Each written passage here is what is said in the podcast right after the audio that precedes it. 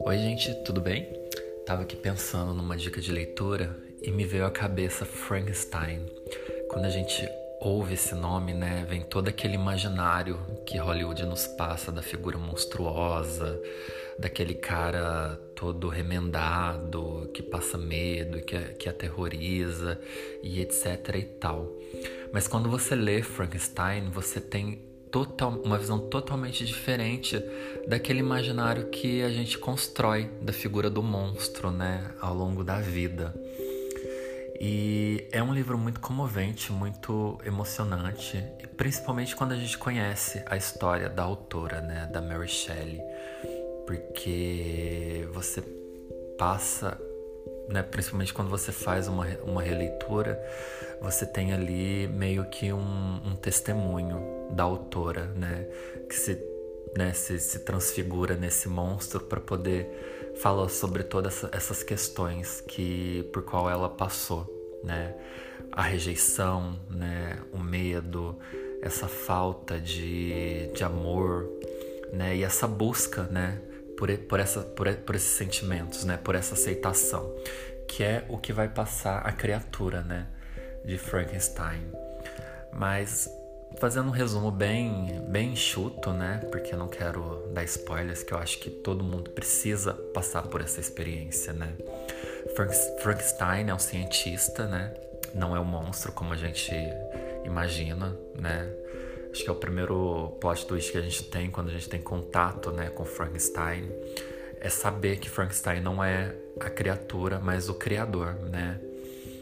Que é o Victor Frankenstein, que é um cientista que vai para a universidade e durante suas pesquisas e seus estudos ele, ele consegue desvendar esse segredo da vida. Ele consegue entender os processos que podem trazer né, objetos mortos à vida. E ele vai fazer isso, né? É, tava lendo algumas coisas sobre, assistindo algumas resenhas que falam sobre esse subtítulo que a obra tem, né? Ou Prometeu Moderno, que vai contar que o Prometeu é aquela figura mitológica, né? É um titã, que ele vai roubar o fogo dos deuses e dar à humanidade, que ele tinha uma simpatia muito grande pelo homem, pela figura do homem. Algumas versões diz que ele, é, o Prometeu, vai esculpiu o homem a partir do barro, né? E é o que o Victor Frankenstein vai fazer. Ele vai roubar esse segredo, né? Esse segredo da vida, né? Que a gente tem essa esse esse coletivo, né? Esse, esse coletivo imaginário de que o único que detém o segredo da vida é Deus, porque ninguém consegue entender, não consegue desvendar os processos de criação, né? Da, do, do ser humano né, de onde nós viemos, quando isso acontece, por que, que isso acontece, né, de onde surge a vida. São questões que, que movem, né, é, acho que, que move todo esse imaginário por trás de todas essas lendas. E ele vai conseguir descobrir isso, vai desvendar esse segredo e a partir de diversas partes de corpos humanos, ele vai compor essa figura, né, do, do, da criatura e vai dar vida a essa criatura. Só que a partir do momento em que essa criatura ganha vida, ele fica extremamente aterrorizado, né? E extremamente perturbado pelo que ele fez, né? Ele vai se sentir muito arrependido, né, de ter feito isso. Por que que eu fiz isso, né? Ele vai se questionar. E ele vai abandonar essa criatura, né? E essa criatura, diferentemente dessa figura que a gente tem do monstro de Frankenstein, do cinema, que é um ser bobo, que não fala, que não articula, enfim, que a única função é causar terror. Não, o, Frank, o, o, a criatura de Frankenstein, ele vai começar a aprender ele vai começar a entender o mundo. Ele é muito engraçado essa questão porque em um certo momento da obra ele fica escondido em uma cabana observando uma família francesa e ele vai aprender a falar com esse sotaque francês.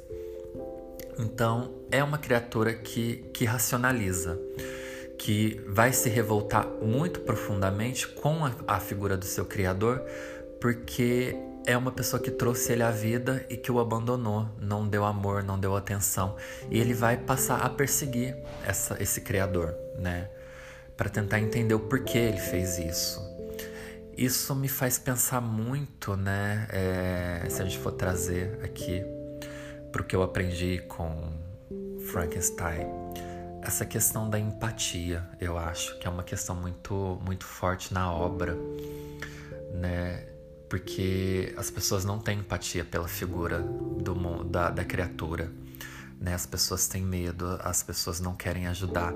A única que vai, vai tratá-lo né, como uma pessoa não ligada à questão da aparência, que é muito forte isso nos nossos dias de hoje, né? A aparência, né? O que as pessoas veem é muito importante, né? Não é o que a pessoa é, né? A única que vai que vai enxergar verdadeiramente a criatura é uma moça que é cega, né? E que vai também sentir terror a partir da visão dos outros, né? Das pessoas que enxergam, que vão, né, perseguir ele, enfim, vão pôr ele para correr, vão agredi-lo, enfim, né? Então tra traz muito essas questões, né, da, da imagem, porque as pessoas não enxergam o, a criatura, eles enxergam a aparência da criatura, né? Não quem ela é. Não importa se ela é inteligente, se ela é se ela se ela é inteligente, se ela é inte intelectualizada, né? Se ele fala várias línguas, se ele conhece literatura, conhece arte, se ele é sensível, nada disso importa. O que importa para as pessoas é a aparência do monstro de Frankenstein, né? Então, eu vou ter todo todas essas questões trazidas nessa obra, né? Porque a Mary Shelley, ela viveu muito disso. Tem um filme maravilhoso na Netflix que conta um pouco né, da história da, da autora, da Mary Shelley, que foi uma mulher que se apaixonou por um, por um poeta, né? Esse sobrenome dela vem desse poeta, o Percy Shelley. E ele era casado e ele vai abandonar a esposa e enfim, ela vai viver com ele, que vai ser um verdadeiro escândalo para a época, né? A gente tá falando de início do século XIX, né? Filha de, de uma escritora muito famosa, Mary Wisconsin. Eu não sei o sobrenome dela. Mas, enfim, é, o pai também, escritor, e ela vai ser muito incentivada né, a, a, a, a ler, a escrever, né, a discutir assuntos né, que né, até então eram assuntos que cabiam a homens discutir, né, filosofia, enfim, política, esse tipo de, de questão que hoje para a gente pode parecer uma grande bobagem, mas no século XIX né, era algo muito, muito marcado. Tanto que quando ela escreve Frankenstein e vai tentar publicar, os editores acham que ela usurpou a obra do marido, que foi o marido que escreveu, né? né? Até então eles não eram casados, né?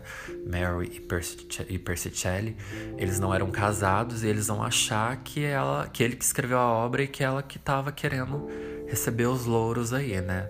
Da dessa grande criação, que para mim é uma das obras mais impressionantes que eu pude ter acesso e que eu pude conhecer na vida que eu recomendo muito. Um livro muito muito fácil de ler, mas muito difícil no sentido de você engolir tudo aquilo, né? Tudo aquilo que ela traz, né? Toda aquela sensibilidade, toda aquela empatia pela criatura, pelo monstro. Então esses, esses editores não vão acreditar que foi ela que escreveu essa obra, vão pedir para que assine pelo nome do marido, e claro que ela não vai aceitar, né? Tanto que a obra é publicada sem o nome da Mary Shelley. É, então ela vai sentir tudo isso na, na pele, né? Essa rejeição, toda essa questão da, dessa falta de, de crença né? nela mesma. E, e vai nos brindar com essa obra magnífica que deixo para vocês tirarem as conclusões. Mas o Monstro de Frankenstein me faz pensar muito nisso, né? De como monstro, né? Criatura. Monstro é essa visão que a gente tem dos cinemas, né? Mas essa criatura do Frankenstein faz nos pensar, me faz pensar muito sobre essa questão da, da empatia pelo outro e de como a imagem ela ainda é algo muito importante, Não importa para as pessoas é, quem a gente é, né? Mas como a gente é por fora. Isso é muito triste, né? Mas infelizmente as pessoas são assim mesmo, vivem da imagem, né? Tá aí o Instagram para provar, tá aí essas redes sociais todas, né? E é uma dica mais que recomendada.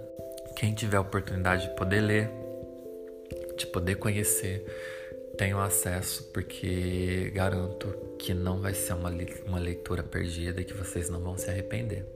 Então é isso, né, Bentinho? Que eu deixo para vocês hoje. Espero que que gostem e que curtam muito essa leitura e que faça vocês refletirem muito, né?